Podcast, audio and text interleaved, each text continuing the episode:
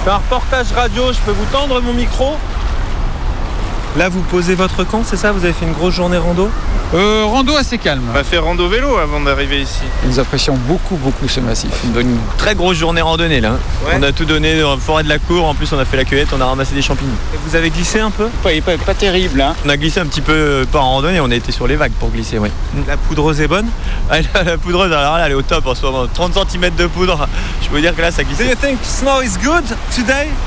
Um, yes, I guess so. Yeah. I have no idea, Ok.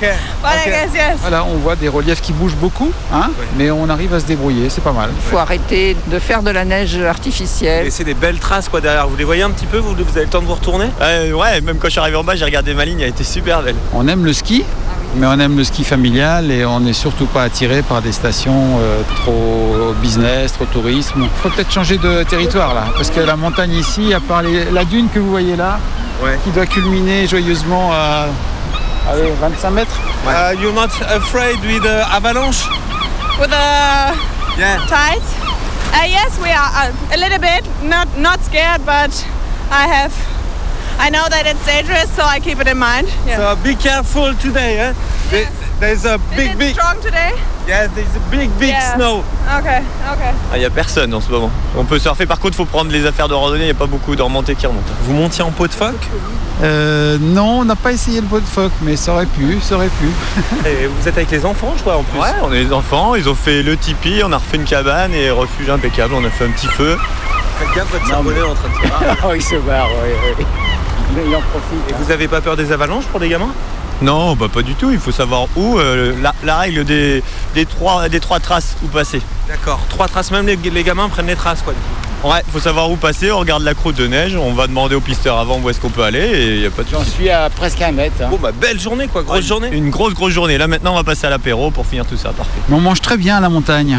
On mange très très bien. Ouais, J'ai, tout à fait. euh, les- comment ça s'appelle euh, les, les moules là qui font avec les aiguilles d'épin là? Des euh, éclats. Les éclats. Et puis euh, l'air euh, est très sain. L'air est très sain. Ouais. Il faut vraiment euh, inciter les gens à venir beaucoup à la montagne euh, plutôt qu'à la mer. Hein, c'est, c'est quand même, ça n'a rien à voir. faites attention à toujours prendre des bonnes chaussures, c'est peut-être ça qui est fatigant. Oui, oui, non, mais j'ai des bonnes chaussures, hein, vous inquiétez pas. Très bien. Bon séjour en Bon Charente. séjour, au revoir. Au revoir.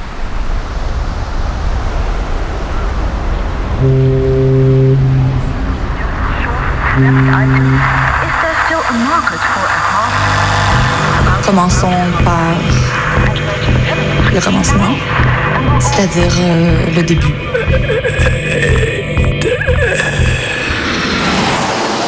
Mesdames, Messieurs, votre attention s'il vous plaît. Mayday, Mayday, quelqu'un me reçoit Antenne dans 30 secondes. 30 secondes. Transmission. Transmission sur le 102.2. Il s'agit d'un signal de détresse, on doit suivre le protocole. Mayday. Mercredi 18h. Sur Radio Canu. Pendant une heure, se balader, explorer, interroger, rencontrer, jouer, faire des histoires et en créer. L'émission qui passe le mur du son. Saison 4. On a une belle vue, on s'en rend pas forcément compte, mais on est au, au bord des montagnes et de la cour, on voit les montagnes, quoi. C'est cool. Ici, les maraudes consistent à aller euh, donc en montagne pour essayer de récupérer des personnes euh, qui pourraient être en situation de détresse. Ça veut dire quoi, vivre à la montagne? Qu'est-ce qu'on y fait? Comment on y lutte? Ça fait quoi le son dans la montagne? Ça court ou ça rebondit? C'est qui les animaux de la montagne? Les loups? Les lynx? Les chamois? Cette semaine, on part en rando avec nos micros. Et on vous ramène des sons un peu perchés. Mais je savais pas quoi faire en fait. Enfin, j'étais là, c'est relax. Il faut que j'en profite, mais qu'est-ce que qu'est-ce que je fais? Donc je le regardais comme ça. Vous attaquez bien le sol avec votre talon. Vous déroulez le pied et vous poussez avec la pointe. On marche quoi.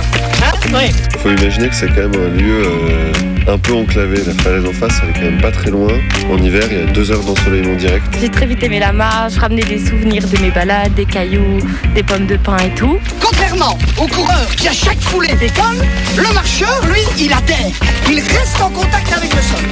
Cette association de personnes a eu l'idée de penser un dispositif acoustique lié à euh, la falaise qu'il y a euh, face à cette ferme. Ce serait presque de notre faute s'il y avait des, des gens qui se retrouvaient en situation d'urgence en montagne.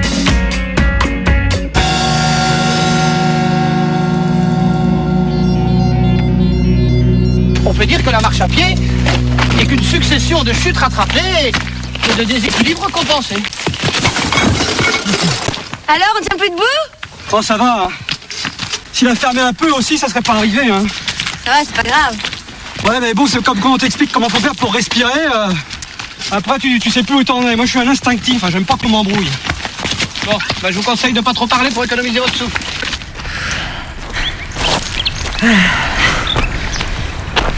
Ah, bordel, hein. Elle est raide la pente là. On fait une pause là, ça, ça, ça vous dit? J'en peux plus. Tais-toi là, un peu. Tu t'essouffles pour rien. On est parti depuis à peine 20 minutes. Ouais, ouais bah n'empêche, je comprends pas pourquoi on se fait chier comme ça. Euh, pour se vider la tête. Ouais. Voir des paysages vierges. Euh, pour maigrir. Ouais, enfin, tiens d'ailleurs, tu peux pas me filer deux trois graines là, j'ai j'ai un peu la dalle. Attends, attends un peu là, on s'arrête en haut. J'aime pas faire une pause en pleine ascension. N'empêche, on aurait quand même pu regarder la météo avant de partir. hein. Parce que là, euh, les paysages vierges, faut vraiment avoir de l'imagination pour les voir. Attends, sérieux là, tu, tu veux pas te taire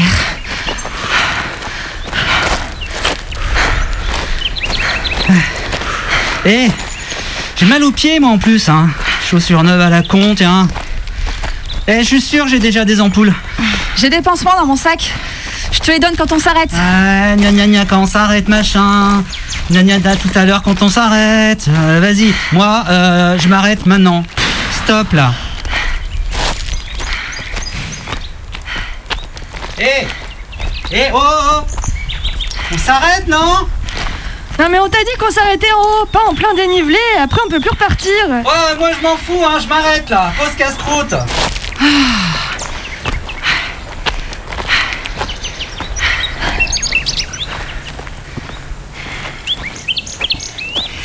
Ça, ça fait un moment que je vois. Un moment, je vois plus les, les traces du GR là. Vous, vous les avez vues, vous? Ouais, euh, j'ai vu une trace jaune sur la pierre il y a à peine 5 minutes, t'inquiète. Euh, ouais, mais le GR, c'est blanc et rouge les traces, hein. c'est pas jaune. Alors des rouges et blancs, j'en ai pas vu depuis un moment par contre. Ouais, non plus. Ça vous dit pas que je sorte la carte quand même, les filles? Euh, ouais, ouais, c'est une bonne Ouais, idée. ouais, bonne idée.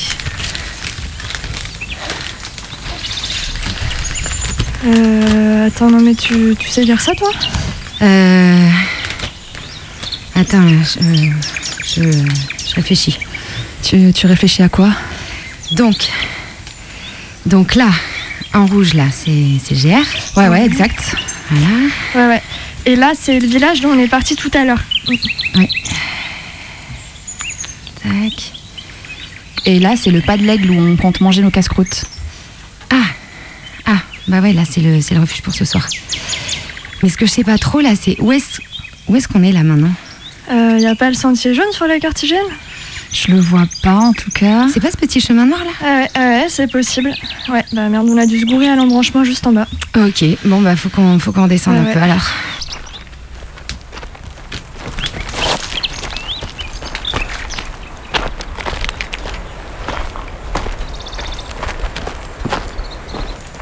Bah, euh, qu'est-ce que, qu'est-ce que vous foutez là? En fait, on s'est loupé à l'embranchement. Bah, Comment ça, loupé? Bah en fait, fallait prendre à gauche et nous, on a continué tout droit. Bah quoi Ah, non, non, non, rien, laisse tomber. Bon, moi je m'arrête pas. On continue par la gauche. Allez, yes, on fait la pause au-dessus pour le casse-croûte. Allez, allez, zou, on y va. Euh, vous auriez pas un peu d'eau Parce que ça me donne soif, le saucisson. Mais oh, bordel, on a dit qu'on mangeait en haut. Oh là là. Ah voilà, il y a une trace rouge et blanche, on est bien là. Ouais, on devrait plus être très très loin du pas de lag. Je le vois, le pas de l'aigle. Comment tu sais? Parce qu'il y a la route là. Quoi? Ah oui, on t'a pas dit, mais après la première ascension, on croise une route. Pardon? Bah ouais, t'aurais pas voulu monter avec nous, du coup, on s'est dit que c'était mieux qu'on te le dise pas. Oh là là, mais j'y crois pas. Vous croyez que ça m'amuse, moi, de porter 15 kilos sur le dos, de suer comme un phoque dans ma veste Gore-Tex et de bouffer du saucisson trop salé dans une pente humide? Non mais tu sais ce qui est important en rando là? Qui est important, c'est l'esprit de groupe. Ouais. Bah si t'étais monté en voiture, et ben ça aurait cassé l'ambiance. Bon, on se pose là pour le casse-croûte Euh, tu, là, tu veux dire euh, à côté de la route Bah ouais, au moins on pose les sacs au propre sur le parking. Super. J'ai l'impression qu'il y a quelqu'un en bas. Ah ouais, toi t'arrives à, t'arrives à voir quelque chose dans cette purée de pois Eh, vas-y, fais-lui la blague. T'es plutôt mer ou plutôt montagne? J'ai pas compris la blague. Tiens, prends un peu de graines et de fruits secs et tais-toi.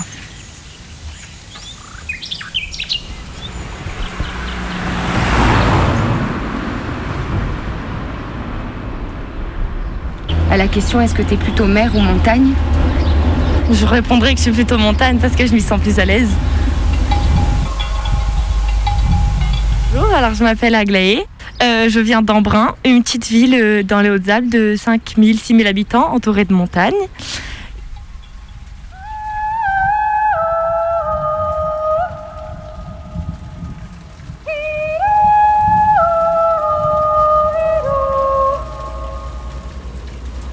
Alors en face de nous, il y a un remont de pente qui c'est même un remont de cabine, c'est des cabines qui montent tout en haut de la montagne pour pouvoir rejoindre la station de Serre-Chevalier. C'est une euh, montagne en face de Briançon. Et il y a plein de petites maisons perchées sur cette montagne. Mais euh, en face de nous, au premier plan, c'est quand même une ville avec euh, des immeubles, une route, des magasins, mais aussi des jardins.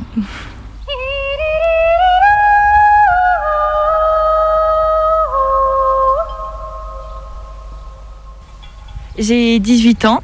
J'ai passé mon bac euh, l'année dernière. Je suis née à Saint-Étienne, qui est euh, dans le 42, et je suis venue vers mes un an et demi parce que euh, mon père vient d'ici et du coup il, est, a fait un retour aux sources.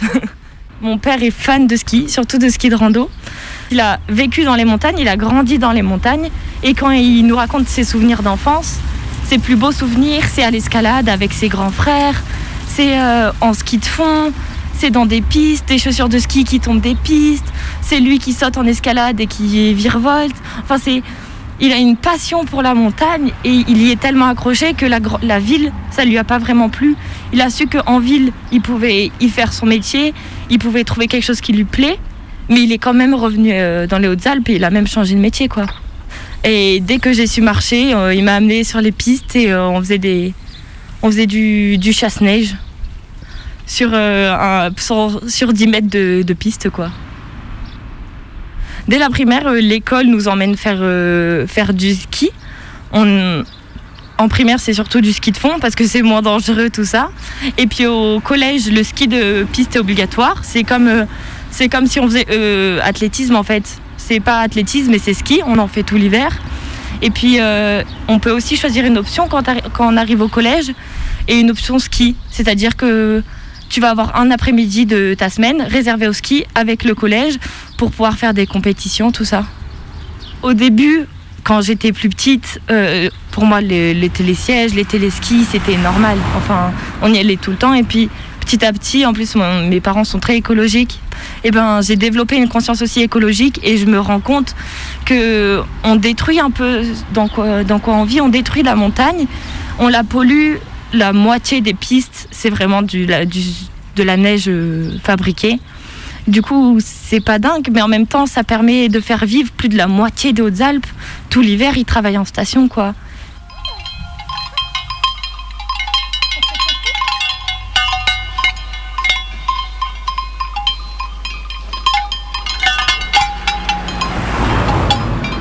Pour moi, c'est un endroit très reculé du monde où il n'y a pas grand-chose. C'est compliqué à dire. On n'a rien autour de nous. On n'a pas de grands magasins. On n'a pas d'université. On n'a pas des musées. On n'a pas des activités banales. Enfin, je sais pas si on peut dire ça comme ça. Mais on peut aller se balader. On peut aller faire du ski quand on veut. On, peut faire du parapente. Enfin, c'est c'est c'est cool. Et puis avec le temps, ça s'est un peu perdu. Je trouve ça sympa de temps en temps. Maintenant, euh, c'est plus trop à mon goût, quoi. Avec euh, nos amis, nos copains, tout ça, une de nos principales discussions, c'est euh, la chance qu'on a d'avoir grandi ici. On a le droit de sortir sans que nos parents s'inquiètent. Et puis en ville, on te laisse pas comme ça sortir. euh, il y a plus un climat de c'est dangereux. Et du coup, on se rend compte de cette chance qu'on a d'être libre, de pouvoir se balader, tout ça. Mais en grandissant, on se rend compte aussi de la malchance d'habiter ici. Parce que, euh, par exemple, j'ai une copine qui a, voulu, qui a voulu être en école d'art. Et elle n'a pas été prise parce que euh, elle n'avait pas assez de culture, parce qu'elle n'était pas allée voir assez de musées, parce qu'elle n'avait pas vu assez de concerts, de pièces de théâtre. Et en fait, dans les Hautes-Alpes, pour, pour aller au musée, il y en a un, un ou deux. Et c'est pas des musées avec des grands peintres, c'est des, c'est plus des trucs contemporains ou des vieux trucs ou des gens qui exposent leurs tableaux qu'ils font euh, dans leur maison, quoi. Et du coup, on n'a pas cette chance d'avoir une culture. euh, les pièces de théâtre, il y a deux théâtres, quoi, dans les Hautes-Alpes qui sont, si on habite à Embrun, ils sont à une heure de route, quoi. Et puis les concerts, euh, il y en a jamais, quoi, quasiment. Euh, les groupes qui font venir, c'est parce qu'on écoute forcément, tout ça. Et du coup, euh, en grandissant, quand on choisit les villes, les villes pour faire nos études, on a toujours envie d'aller dans une grande ville. Sauf les montagnards qui veulent rester, courir, euh, faire du ski tous les jours. Ben, on a quasiment tous envie d'aller euh, dans les grandes villes pour, euh, voir ce que c'est, d'habiter autour de plein de gens, d'aller voir des musées, des super grands magasins. Moi, j'aimerais beaucoup aller à Montpellier ou à Lyon. Je sais pas pourquoi. Lyon, ça donne hyper envie. J'ai l'impression qu'il y a plein de choses à faire, plein de trucs à visiter. C'est hyper joli, il y a des parcs. Enfin, ça me donne super, ça me donne envie. Alors, j'ai fait deux choix. Mon premier choix, c'est plus euh, une fac euh, sciences de l'éducation pour pouvoir faire euh, un site, par exemple. Mais ça ouvre à plein de choses. Je pourrais faire éducatrice spécialisée. Enfin, il y a plein de choses qui me plaisent. Ou sinon, mon deuxième choix, c'est un peu mon rêve, c'est d'être comédienne. Ça a toujours été ça, mais je sais pas trop. Et c'est une fac d'art, option théâtre.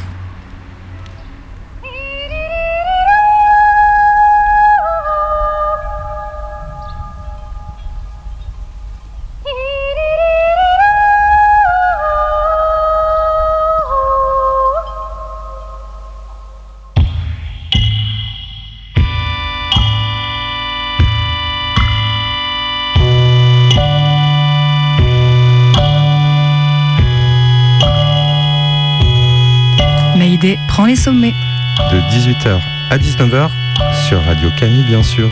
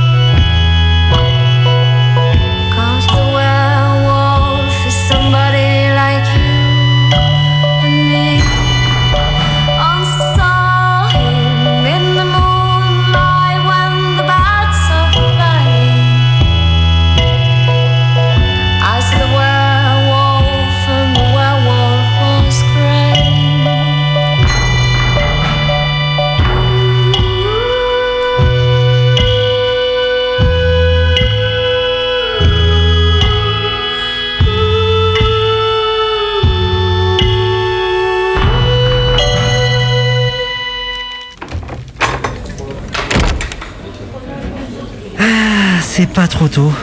Et il était vachement loin ce refuge. Hein. Bon, écoute, on est là maintenant. Ils ont un bar en plus, on va se boire un verre. On va poser nos sacs d'abord, non? Ouais, euh, attendez, il y a un mec qui parle là, ça a l'air intéressant et je, je crois que je veux bien écouter. Euh, vous pouvez monter mes affaires? Ouais, ouais. On se retrouve dans la salle commune de toute façon.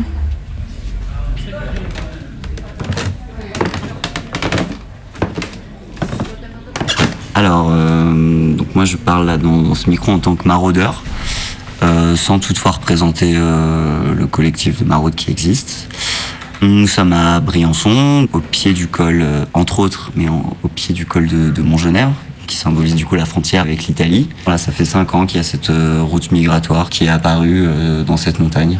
Qui sont les gens qui font des maraudes? C'est un petit peu une espèce de, coalition de- de- d'un peu tous les acteurs politiques euh, qu'il y a dans le Briançonnais, tous migrants et médecins du monde, euh, des personnes qui ont euh, monté le refuge, énormément de personnes qui sont plutôt euh, auto-organisées. donc il y a quand même une dynamique collective portée par plein de gens différents qui est vachement intéressante.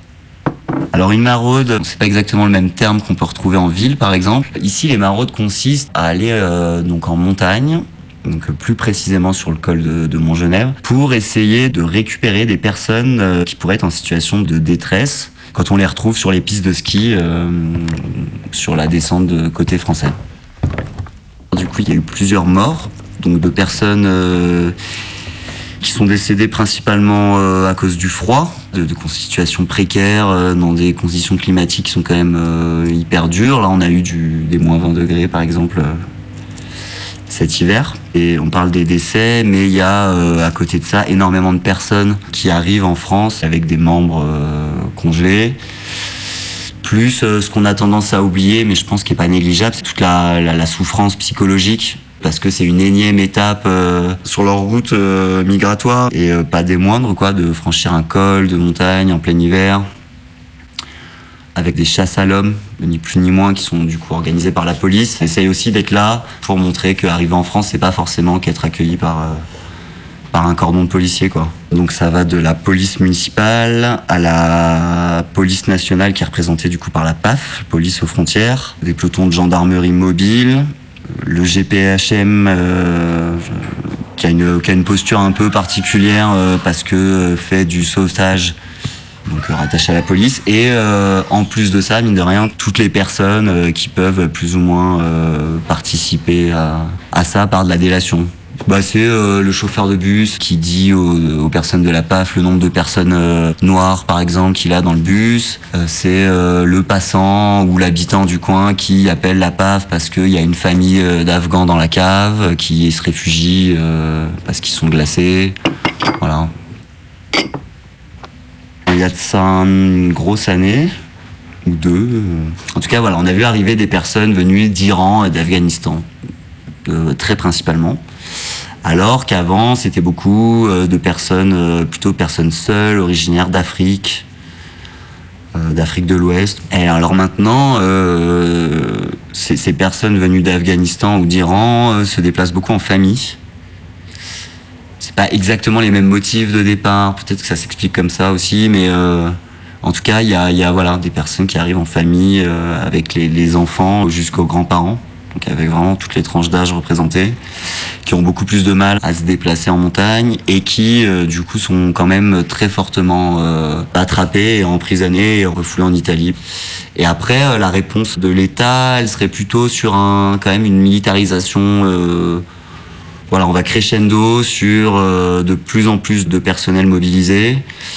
Euh, de plus en plus de moyens techniques, allant du drone à des espèces de radars euh, je ne saurais pas très bien en parler. Ça a l'air assez euh, complexe comme matériel. Donc de plus en plus de véhicules et de moyens, quoi. Du coup, il y a, c'est un peu ces deux options. C'est donc soit des gens à mobilité réduite, donc pour plein de raisons différentes, qui prennent bon, bah, des sentiers plutôt en vallée, donc qui se font énormément arrêter. Donc on, on récupère des fois à Briançon des gens euh, qui sont vraiment euh, lessivés par, euh, par exemple, un mois de tentative de passage euh, par la route, hein, bien souvent, ou par des chemins euh, vraiment visibles de, de tout le monde. Donc voilà, là, il y a des conséquences quand même, euh, je pense, psychologiques assez fortes. Et après, l'autre cas de figure, du coup, ça va être plutôt des personnes euh, en bonne santé physique, euh, seules ou à deux, ou des fois qui se font un compagnon euh, momentané de voyage. Et qui, du coup, seraient plus susceptibles de prendre des chemins complètement en dehors des sentiers battus, plutôt par les hautes montagnes. Alors là, des risques, il y en a plein. Il y a le risque de se perdre, il y a le risque d'être pris dans une avalanche. J'entends de plus en plus des- de personnes qui arrivent à Briançon après avoir passé euh, 30 heures en montagne dans des endroits qu'ils connaissent pas. Donc voilà, là il y a des risques euh, plus évidents, on va dire. Et les personnes qui sont mortes euh, auparavant, certaines d'entre elles sont passées par enfin ont subi du coup des, baisses de température euh, hyper prolongées qui, voilà qui les emmènent à, à mourir quoi. On assiste en permanence à des situations de chasse à l'homme qui sont en plus de ça illégales, c'est-à-dire qu'on ne demande même pas aux personnes est-ce qu'elles ont déjà euh, fait une demande d'asile? Si oui, dans quel pays, etc. C'est-à-dire qu'il n'y a même pas le respect des, premières lois euh, sur les demandes d'asile, etc. C'est-à-dire que les personnes sont arrêtées, toutes si possible, par euh, voilà, les forces de l'ordre.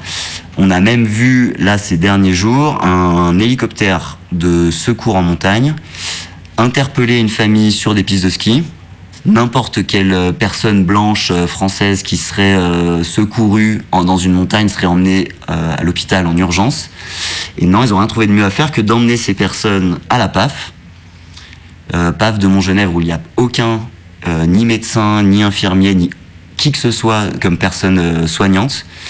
C'est pas du tout de la mise à l'abri. Elles sont entassées dans une, espèce de garde à vue pourrie, euh, un mix entre une garde à vue et un- une espèce de préfabriqué. Ça arrive régulièrement. On assiste à des arrestations de personnes parmi lesquelles il y a des fois des bébés de une semaine, deux semaines, un mois. C'est c'est juste scandaleux, quoi.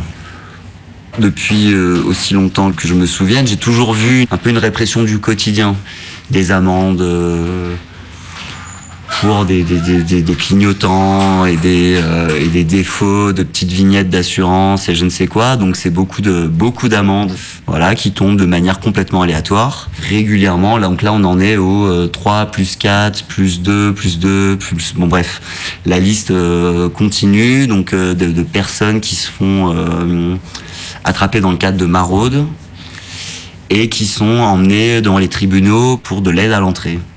Donc ça, c'est quand même euh, quelque chose aussi qui existe depuis le début des maraudes, qui voilà régulièrement tombe de manière complètement aléatoire sur des personnes du collectif. Donc là, c'est un cran un petit peu au-dessus dans la répression. C'est presque, il y a presque ce truc-là qu'ils essayent de nous tenir responsables de situations de précarité dans laquelle les gens se retrouvent en montagne, en disant euh, nous menons des opérations de mise à l'abri via la police. Toutes les personnes qui sont en maraude et qui aident les personnes euh, côté français euh, à s'en sortir physiquement, on est considéré comme des personnes qui encouragent le passage des gens. Donc euh, ce serait presque de notre faute s'il y avait des, des gens qui se retrouvaient en situation d'urgence en montagne. Ah ouais, quand même. J'ai mis tes affaires sur le lit du dessus. Alors, c'était comment ce que t'écoutais? Euh, ouais, non, c'était pas réjouissant. En fait, il parlait des gens qui meurent en montagne. Ah, bah ça, c'est sûr qu'une rando, euh, ça se prépare. hein. On les connaît, les touristes qui se lancent dans des trucs trop durs pour eux, et puis finalement qui finissent par mobiliser les secours parce qu'ils sont perdus. Euh, ouais, non, mais c'est pas vraiment ça là. Euh, justement, il parlait de ceux qui ont pas trop le choix et euh, qui en plus savent que les secouristes, les secouristes sont pas trop de leur côté. Je- Ça fait un peu bizarre de se dire que nous, là, on, on fait ça pour le plaisir, alors que eux, c'est leur avenir qui est en jeu, quoi. Ouais, ouais, ouais. J'ai même entendu qu'il y a des gens qui sont poursuivis en justice pour avoir été solidaires avec eux. Ouais, non, mais eux, ça va. hein. Les fameux cèpes de Briançon ont été tous relaxés au début du mois. Bah oui, c'est ça. Alors que des migrants qui s'en sortent bien après avoir été interpellés par la PAF, ça, ça arrive pas, quoi. C'est clair. Mm. Mauvaise ambiance. Regarde les vieux journaux, là. Ouais. 11 mars 2018. Une migrante accouche à l'hôpital de Briançon alors que son mari et son fils sont reconduits à la frontière. 8 février 2019. L'autopsie du migrant conclut à la mort par hypothermie. Ouais, et euh, 23 septembre 2020, le refuge des migrants menacé de fermeture. 20 janvier 2021, c'est une famille en détresse avec nourrisson conduite au poste de police. Il y en a plein des comme ça. Ouais, c'est sûr qu'on est mieux accueillis, nous. Ouais, enfin, après, qu'est-ce qu'on y peut, nous hein? Ça changerait rien qu'on arrête d'aller à la montagne. Non, pas arrêter, mais bon, euh, il y a d'autres manières de le faire. Waouh C'était un éclair, ça? Je crois, ouais. Il y a de l'orage qui se prépare. Mais euh, tenez, le mec a laissé un tract. Merci. Je lis. Le 2 octobre, nous appelons à une manifestation à Clavière contre toutes les frontières. La saison touristique est terminée, l'hiver arrive, mais la répression et le contrôle sur les sentiers et dans les rues des deux côtés de la frontière n'hibernent pas. La solidarité ne s'arrête pas. Ça vous dit qu'on y aille C'est ce week-end. Ils appellent ça Passa Montagna. Mais grave, moi, ça fait hyper longtemps que j'ai envie de faire un passe à Montagna.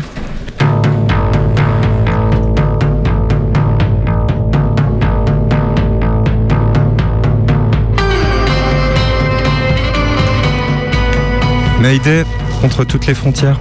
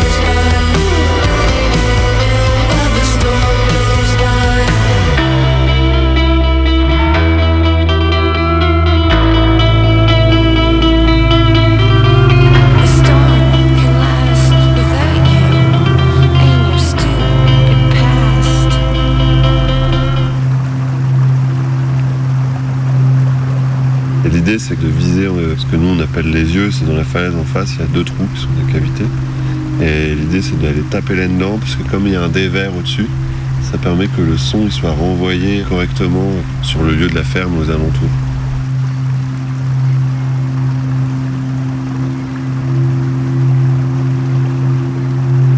Ben, moi je m'appelle euh, Simon et je fais partie de la Sodome. Moi je m'appelle Adrien, je fais aussi partie de l'association Dôme.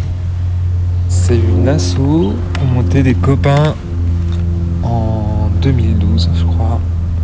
Association qui avait pour but de porter le projet du festival Echo, un festival de musique improvisée. C'est un festival qui se déroule dans, dans les Hautes-Alpes, dans le parc euh, des Baronnies, dans un endroit qui s'appelle la ferme du Faille. Alors pour situer euh, la ferme du Faille, euh, c'est en dessous de la joue du loup, euh, sud des écrins. Du coup, il faut imaginer que là, il y, a un- il y a une montagne qui s'appelle la montagne d'Aujour, qui est à 1800 mètres. En dessous, il y a le lac de Pessier. Et euh, en dessous de la montagne d'Aujour, avant, il y avait des villages. Ensuite, si on continue de descendre en suivant le lit de la rivière, on tombe sur la ferme du Failly qui elle, est à 1000 mètres d'altitude. Et ensuite, il y a un petit chemin qu'on appelle le Gouravour, qu'il faut emprunter gros une demi-heure, trois quarts d'heure de marche pour arriver jusqu'au village euh, du Sexe, qui se situe pas très loin de Vennes dans les Hautes-Alpes. La ferme du Faille, c'est une ancienne bergerie qui date du 19e siècle. Aujourd'hui, elle est gérée par une association, Village des Jeunes. Depuis une trentaine d'années, c'est un lieu d'accueil et d'insertion par le travail pour des personnes qui viennent des communes de la vallée en dessous. Un des membres de l'association Dôme, habitant à Vennes, a entendu parler d'un certain dispositif acoustique. Il nous a parlé d'un système sonore qui diffuse le son dans la montagne et qui le réverbère. Et l'idée, c'est que les gens euh, se déplacent sur euh, le flanc euh, le moins escarpé pour écouter l'écho.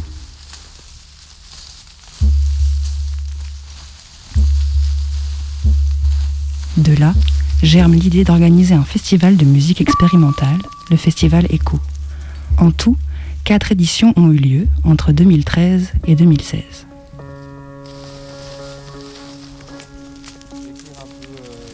Le lieu, vite fait, t'as euh, toute une falaise. Euh, cette falaise elle domine un, un pierrier. En bas de ce pierrier, t'as une, une petite rivière euh, qui passe, qui est très belle. Et face à ça, du coup, t'as euh, une espèce de grande pente. c'est super grand, hein, genre pâturage, quoi. Avec cette ferme qui est construite là. Et autour de ce bâtiment sont installées les trompes. L'idée, c'était de justement avoir, ce- enfin, se servir de ce dispositif acoustique qui, euh, du coup, est un dispositif qui permet de diriger de façon précise le son vers euh, des cavités rocheuses qui est dans la falaise. Et euh, une fois ce son balancé dans ces cavités, il y a une espèce de- d'écho en fait qui se, qui se fait. Ça fait une espèce de, euh, de cathédrale sonore, quoi, un, Mhm. un grand dôme quoi, qui, musical qui euh, englobe euh, ce- tout ce bout de vallée, de sorte à être un peu perdu dans le sens où on ne comprend pas exactement si la musique vient des trompes, si elle vient de la falaise, si elle vient d'un musicien qui joue ailleurs, etc. L'idée c'était de proposer un autre format de, euh, d'écoute de, euh, de musique. Enfin, c'est de jouer en fait avec celui-là que selon les endroits dans lesquels tu te trouves. Tu vas pas entendre le son de la même façon, les échos vont pas sonner euh, pareil. Et c'était aussi euh, changer un peu ce rapport euh, artiste, scène, gradin, public. Oui, l'idée c'est que les gens déambulent par eux-mêmes euh, dans, la, dans la montagne pour choisir les endroits où ils ont envie de s'arrêter, écouter la musique, repartir. parce que le son est quand même très différent d'un endroit à l'autre. Du coup, bah, chacun peut apprécier différemment en fonction du son direct euh, des trompes qu'il a envie d'entendre, que l'écho. Que de voir euh, les musiciens, que de décider d'être dans le noir sous les étoiles. Il faut imaginer que les trompes, euh, elles sont quand même une dimension assez importante. La trompe euh, basse, elle fait 9 mètres de long, je crois. Il y a une partie qui est enterrée dans le, dans le sol. Et en fait, ça ressemble un peu à, au bout d'une trompette. quoi. C'est un pavillon. Et de l'autre côté du pavillon, il y a des haut-parleurs qui amplifient euh, la musique. Et du coup, il y a une trompe basse et une trompe médium, ainsi qu'une trompe aiguë. Et initialement, elles ont été fabriquées pour la trompe basse en une technique qui s'appelle le voile de béton. Donc ça, ils l'ont fait à la ferme euh, pendant des chantiers euh, de jeunes internationaux. Et après, il y a eu euh, la fabrication des trompes médium et aiguës qui initialement étaient en bois euh, jusqu'en 2016 où euh, la dernière euh, année du festival Echo, on a jugé qu'elles étaient en trop mauvais état pour être réparées. Les trompes initiales ont été installées pendant la première moitié des années 90. Après 20 ans de bons et loyaux services, les personnes qui tiennent le lieu, qui ont construit les trompes et qui les entretiennent, ainsi que l'association Dôme, prennent la décision d'en construire de nouvelles. La trompe basse en béton, elle, fonctionne bien. L'idée est de construire une nouvelle trompe médium et une nouvelle trompe aiguë en résine cette fois-ci. Un chantier qui dure depuis 2017 et qui devrait être bouclé cette année. Mais au fait, d'où vient-elle cette idée d'envoyer du son de manière dirigée vers la falaise? L'histoire, mais il y en a plein. Ouais, ça, Chacun un peu va la avoir légende, des quoi, hein. histoires différentes, mais c'est que un jour euh, il y avait de la musique qui était diffusée à la ferme et quelqu'un qui montait à la ferme par le, par le, chemin d'accès euh, s'est rendu compte qu'il y avait un écho. On a parlé en arrivant euh, en haut et là ils se sont dit ah mais si on essaie d'orienter les, les enceintes vers la falaise. Du coup ça a commencé comme ça. Après ils se sont dit ah ouais c'est pas mal mais ça manque de puissance sonore. Donc ils ont ramené des plus grosses enceintes jusqu'à ce qu'ils ramènent littéralement un mur de son énorme. Et là ils ont mis très fort. Et c'était pas mal mais ils n'étaient pas convaincus. Et c'est à ce moment-là que Michel Stevenhart, un peu par hasard, passe à la ferme du Faille pour euh, une fête je crois. Et lui il est, ingénieur et il dit mais en fait le problème c'est pas euh, euh, la quantité d'enceintes, c'est la directivité du son que vous allez donner. Et du coup, à ce moment-là, lui, il propose de dessiner des trompes pour euh, créer euh, une directivité et un système sonore spécifique au lieu. Et s'adapter justement à cette falaise avec ses cavités particulières et c'est déjà les yeux en fait qui étaient visés à ce moment-là quoi. On les appelle les yeux parce que ça a vraiment euh, deux troncs, il y a vraiment des orbites et en plus t'as un sapin en dessous qui Mm. fait vraiment un nez quoi. Mm.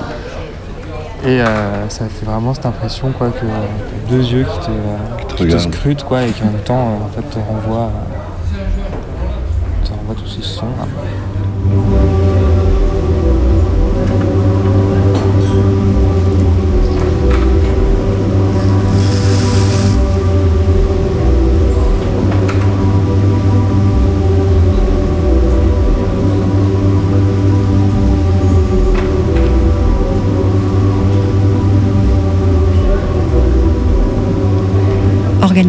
Festival de musique improvisé et expérimental ici, c'est pas forcément quelque chose qui parle aux gens qui habitent en dessous, dans les villages alentours.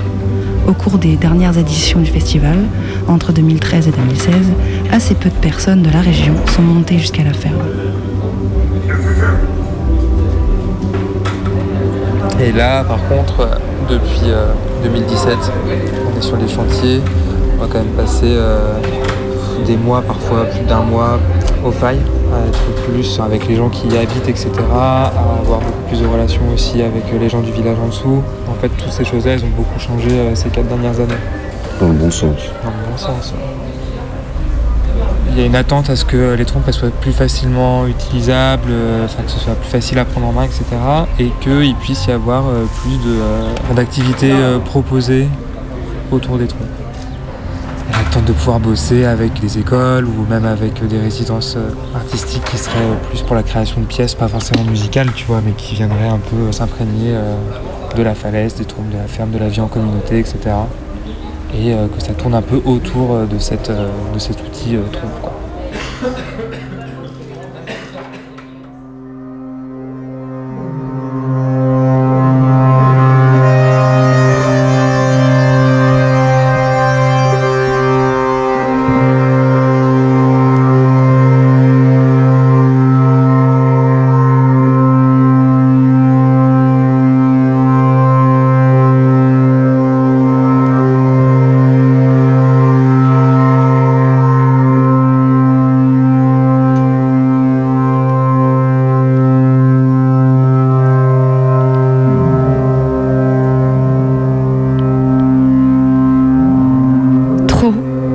Je m'étais dit. Je m'en vais. Plus tard, je ferai mon métier d'anthropologue. Pour l'instant, je dois couper radicalement. Je m'en vais vers les montagnes, je veux de l'air, pas d'obstacle pour le regard, du froid, de la glace, du silence, du vide et de la contingence. Surtout plus de destin et encore moins de signes. Et pourtant, c'est au cœur des glaciers et au milieu des volcans, loin des hommes, des arbres, des saumons et des rivières que je l'ai trouvé, ou que lui m'a trouvé. Je marche sur ce plateau d'altitude aride sur lequel je n'ai a priori rien à faire. Je sors du glacier, je descends du volcan. Derrière moi, la fumée crée un halo de nuages. Je m'imagine seule, mais pourtant je ne le suis pas. Un ours, tout aussi déboussolé que moi, se promène lui aussi sur ces hauteurs où il n'a rien à faire non plus. Il est presque comme un alpiniste alors. C'est vrai que fait-il là, sur cette terre dégarnie sans baies ni poissons, alors qu'il pourrait être tranquillement en forêt en train de pêcher? Nous tombons l'un sur l'autre. La brume monte, le vent ne souffle pas dans le bon sens. Quand je l'aperçois, il est déjà devant moi, il est aussi surpris que moi. Nous sommes à deux mètres l'un de l'autre, il n'y a pas d'échappatoire possible, ni pour lui, ni pour moi. Il me montre les dents, sans doute a-t-il peur. Moi aussi j'ai peur. Mais faute de pouvoir fuir, je l'imite, je lui montre les dents. Tout va très vite ensuite. Nous entrons en collision, il me fait basculer, j'ai les mains dans ses poils, il me mord le visage, puis la tête, je sens mes os qui craquent, je me dis je meurs, mais je ne meurs pas, je suis pleinement consciente, il lâche prise et m'attrape la jambe. J'en profite pour dégager mon piolet qui est resté à ma bretelle depuis la descente du glacier juste derrière. Je le frappe avec, je ne sais pas où car j'ai les yeux fermés, je ne suis plus que sensation, il lâche. J'ouvre les yeux, je le vois s'enfuir au loin. En courant, en boitant. Je vois le sang sur mon arme de fortune, et moi, je reste là, hallucinée, sanguinolente, à me demander si je vais vivre. Mais je vis. Je suis plus lucide que jamais. Mon cerveau tourne à mille à l'heure. Je me dis, si je m'en sors, ce sera une autre vie. En ce jour du 25 août 2015, l'événement n'est pas un ours attaque une anthropologue française quelque part dans les montagnes du Cap Chaka. L'événement est un ours et une femme se rencontrent et les frontières entre les mondes implosent. Non seulement les limites physiques entre un humain et une bête, qui en se confrontant ouvrent des failles sur leur corps et dans leur tête. C'est aussi le temps du mythe qui rejoint la réalité. Le jadis qui rejoint l'actuel, le rêve qui rejoint l'incarné. La scène se déroule de nos jours, mais elle pourrait tout aussi bien être advenue il y a mille ans. Aujourd'hui, assise au bord de la rivière dans la neige mouillée, j'écris qu'il existe une loi implicite, silencieuse. Une loi propre aux prédateurs qui se cherchent et s'évitent dans les profondeurs des bois ou sur les dorsales de la terre. La loi est la suivante. Lorsqu'ils se trouvent, s'ils se trouvent, leur monde se retourne, leur cheminement usuel s'altère et leurs liens deviennent indéfectibles. Au sortir du no man's land tant espéré de la montagne, du glacier, du plateau d'altitude, finalement moins dépeuplé que je l'imaginais, il ne me reste que peu de certitude. La stabilité des êtres et des choses m'échappe, leur organisation en système intelligible et institué me fuit, la possibilité de leur pérennité dans le temps me déserte. Mes données, celles que j'avais soigneusement collectées, celles que j'avais commencé à mettre bout à bout pour créer un monde, celui que je voulais partager avec mes contemporains, gisent à présent à mes pieds comme autant de liens brisés qu'il faudra bien, plus tard, réagencer autrement. Pourquoi? Parce qu'il faut pouvoir vivre plus loin. Je pense à toutes ces histoires et à tous ces mythes que moi, comme tant d'autres anthropologues, avons soigneusement retranscrits dans nos monographies sur les peuples que nous avons étudiés. À tous ces voyages d'un monde à l'autre qui attisent notre intérêt scientifique. À tous ces hommes un peu spéciaux, ces chamans que nous traquons comme les chasseurs pistent les animaux qui les fascinent. Je pense à tous ces êtres qui se sont enfoncés dans les zones sombres et inconnues de l'altérité et qui en sont revenus métamorphosés.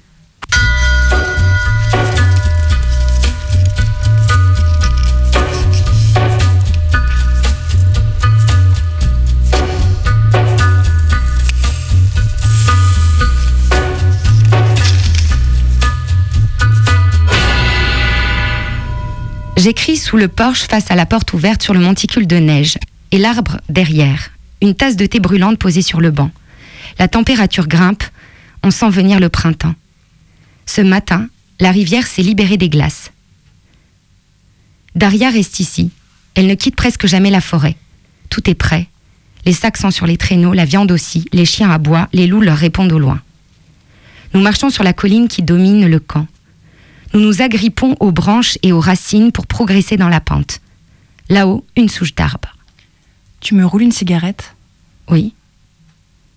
Nous fumons en silence, nous regardons les autres qui s'affairent en bas. Ils ne nous voient pas, mais nous oui. J'aime bien ça. Alors tu pars? Je pars. Il n'y a rien à faire pour te retenir? Non. Tu vas faire quoi? Écrire Derrière, je vais faire ce que je sais faire. Je vais faire de l'anthropologie. Et comment ça se fait, l'anthropologie? Tu m'embêtes avec tes questions difficiles. Je lève les yeux au ciel, jette ma cigarette, souffle encore. Je ne sais pas comment ça se fait. Je ne dis rien, je suis émue.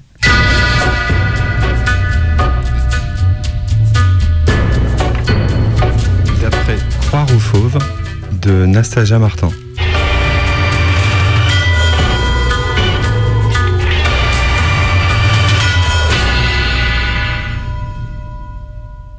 Il y a vraiment ce côté où, on le voit que quand il le veut bien. Des fois, on peut passer à quelques dizaines de mètres de lui. Il peut tellement bien se cacher que. Enfin, on a beau vouloir le traquer, euh, l'observer et tout, s'il veut pas être vu, on le verra jamais, quoi.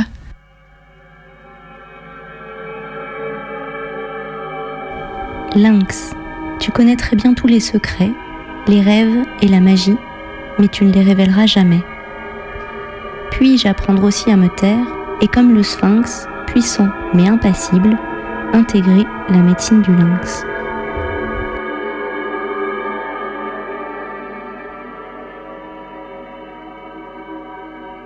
Je m'appelle Fanny, j'habite dans le Bugey, donc dans l'Ain, sur le plateau d'Hauteville, euh, c'est à 850 mètres d'altitude à peu près. C'est vraiment des falaises et des bois euh, assez inaccessibles, donc il y a des coins vraiment très très sauvages, où, où l'humain n'a pas forcément trop accès.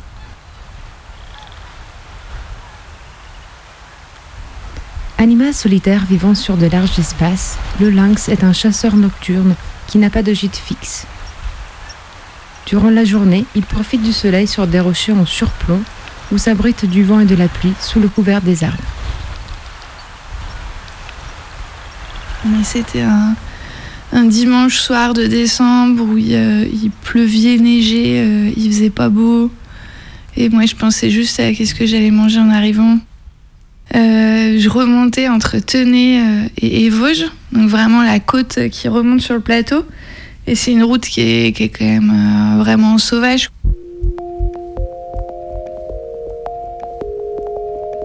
Et là, il y a un truc qui passe devant les phares, mais qui s'arrête 3 mètres devant moi, un peu sur le côté, et qui se pose, et qui se retourne, et qui me regarde en face. Et avec la lumière des phares, je l'éclairais vraiment. euh. Et genre, j'ai mis 2-3 secondes pour réagir. J'ai fait, mais c'est quoi? C'est un chien C'est un chat C'est un renard Et en fait, c'était une, grosse panthère, quoi. Enfin, ça avait la taille d'une grosse panthère, le corps, les cuisses, les épaules, le port d'une grosse panthère avec la petite queue en houppe et la couleur tachetée. Et il y avait de la neige un peu sur le bas-côté. Donc ça faisait une ambiance euh, vraiment féerique. Et, et il reste là et il me regarde. Et ça, je pense que ça a dû durer. à- Enfin, ça m'a paru une éternité, mais je pense que ça a duré au moins une ou deux minutes où il me regardait droit dans les yeux.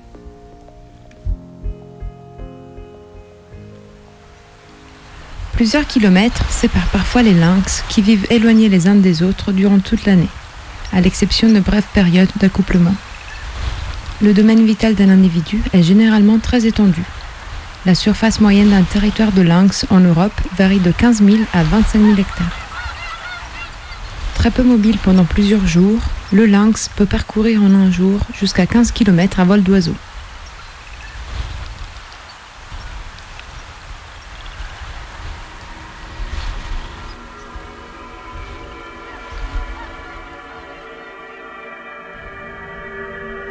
Le lynx a conservé les secrets des systèmes magiques disparus, ainsi que ceux du savoir occulte.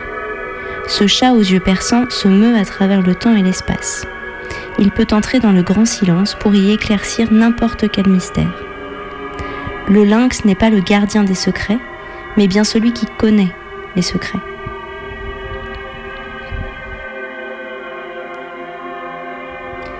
La médecine du lynx, c'est un genre bien particulier de clairvoyance.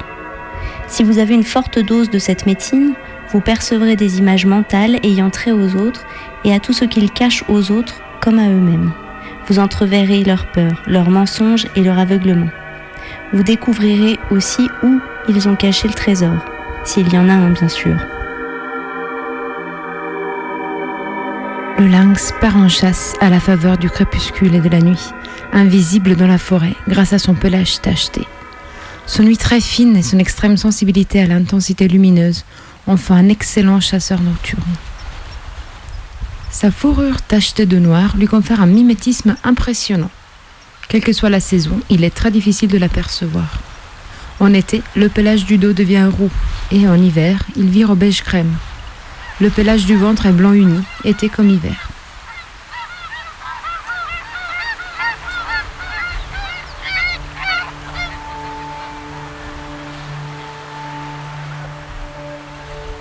C'était en décembre, mais il y avait plein de papillons de nuit qui commençaient à ressortir.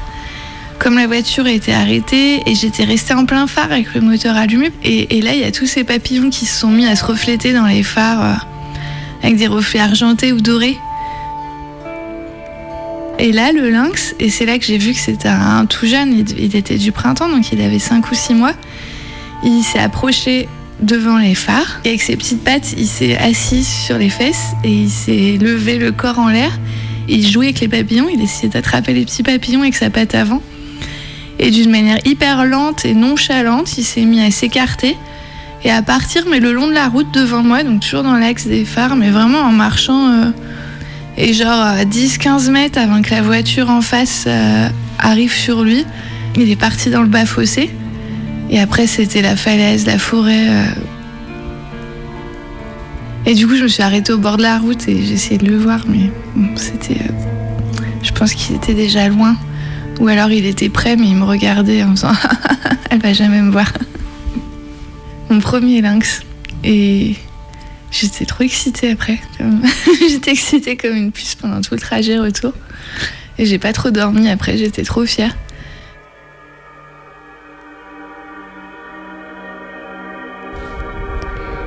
Si vous avez tiré la carte du lynx, vous pouvez être assuré que des secrets sont dans l'air. S'il s'agit de votre médecine personnelle, écoutez votre moi supérieur. Arrêtez-vous et prêtez attention aux révélations que vous recevrez sous la forme d'images mentales ou sous celle d'une voix élevée qui chante à votre oreille interne. Peut-être l'information vous parviendra-t-elle sous la forme d'augure. Vous pouvez être certain, certaine, que la terre-mère vous fera signe d'une façon ou d'une autre. Si le lynx frappe à votre porte, écoutez. Frère lynx ou sœur lynx peut vous renseigner sur votre puissance ainsi que sur bon nombre de choses que vous avez oubliées à votre sujet. Le lynx peut vous conduire vers des trésors cachés et vous relier à des confréries oubliées. Sauf exception, le lynx chasse seul. Comme beaucoup de félins de ce type, il pratique l'affût. Il ne course pas ses proies, mais les attend sur leur passage habituel, parfois durant plusieurs jours, ou les approche en rampant lorsqu'il les a repérés. Ouais, c'est un peu un honneur quand même de le voir.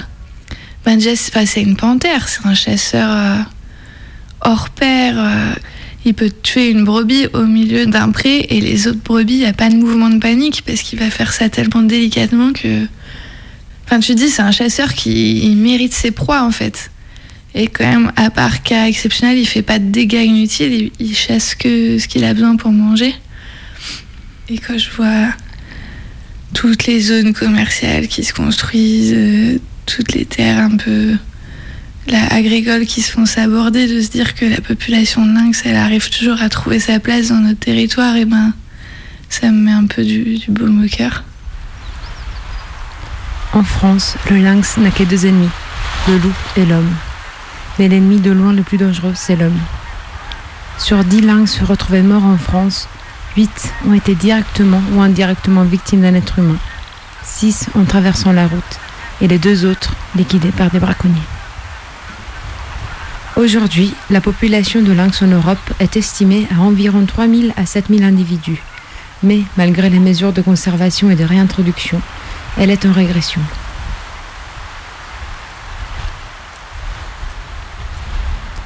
Certains adeptes de la médecine du lynx croient que le sphinx de l'Égypte ancienne n'était pas un lion, mais bien un lynx. Ce lynx ne dit pas grand-chose. Avec un sourire énigmatique, le grand chat veille plutôt sur les sables infinis.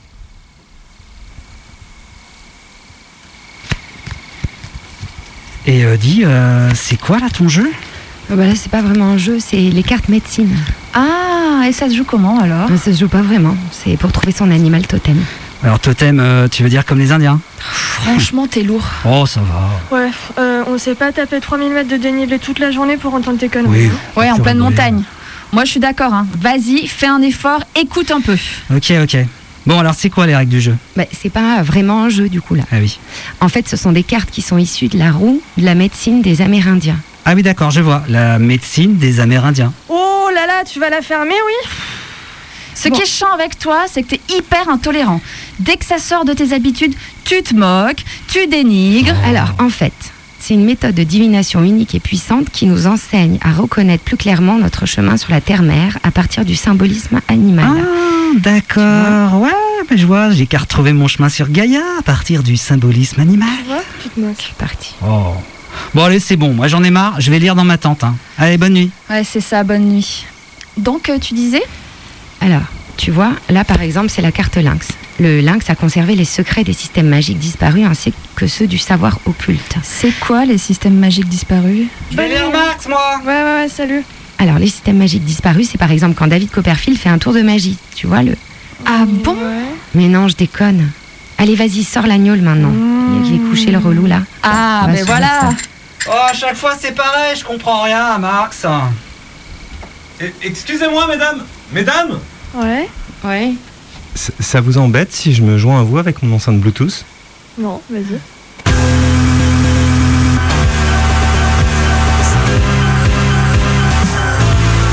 C'est DJ Mehdi. Non, mais c'est quoi ça, ce bordel? Y'en a qui dorment, hein? C'est DJ Mehdi, un DJ qui a fait des sons pour 113, pour Rosset, des trucs électro-perchés aussi. Mais c'est qui ce mec qui débarque sur notre bivouac? Moi? Je suis, je- je suis le mec qui vient désannoncer l'émission. Et moi aussi, j'en ai annoncé l'émission, mais bon, vite fait, hein, parce qu'on est grave à la bourre. Alors donc, on a entendu comme musique François Heureux, Peter Kernel, et là, c'est le Canu Info. Ciao